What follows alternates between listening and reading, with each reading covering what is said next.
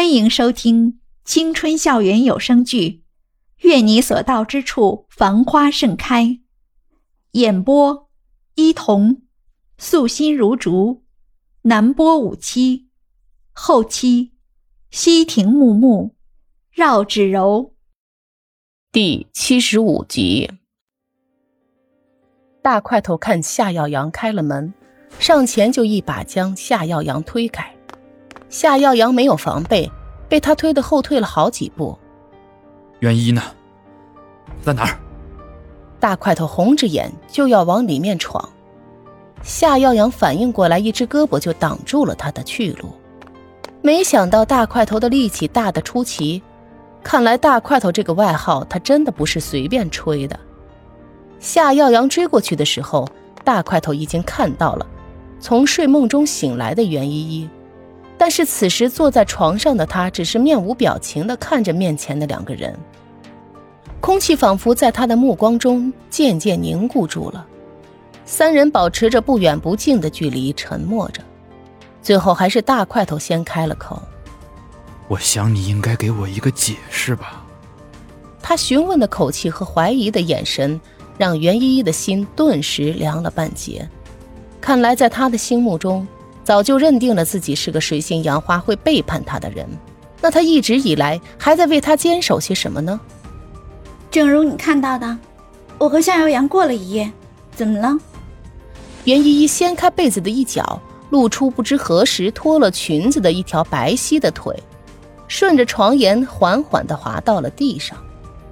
不远处的夏耀阳却目瞪口呆，他知道这是袁依依在故意刺激大块头而已。果然，大块头看着他裸露在外的大腿，摆出妩媚的姿势，撩人又不屑地望着自己时，他的拳头不由得在身侧收紧。但是他的愤怒并没有发泄在袁依依这里，而是在所有人都没有防备的时候，转身给了身后的夏耀阳一拳。这一拳分量很足，夏耀阳一下就被这突如其来的袭击给打懵了。一边的袁依依也吓呆了，半晌才慌慌张张的到夏耀阳身边，看着他嘴角慢慢溢出的血渍，袁依依忍不住心生愧疚。我希望我们能好聚好散。袁依依隐忍着自己的愤怒，咬牙切齿的对身后的大块头说道：“好聚好散，我可没说我要答应。”大块头轻笑着。语气中全是陌生的冰冷，这话听来也让人心生寒意。其实袁依依早就该知道，大块头不像在自己面前那般简单，他有自己的手段。因为一个能让齐雨荣那么死心塌地跟那么久的男人，绝对不简单。江胜，我们分手吧，我和你在一起真的很累，我不想再演了。我只是想找一个真心对我好的，能让我失望难过的时候依赖的人，而你，不是。大块头看出来袁依依神色中的失望，他也大概知道了那是因为什么。最终他还是知道了吗？最终他还是要这样离开自己了吗？依依，不等大块头继续说下去，夏耀阳就从袁依依的身后站了出来。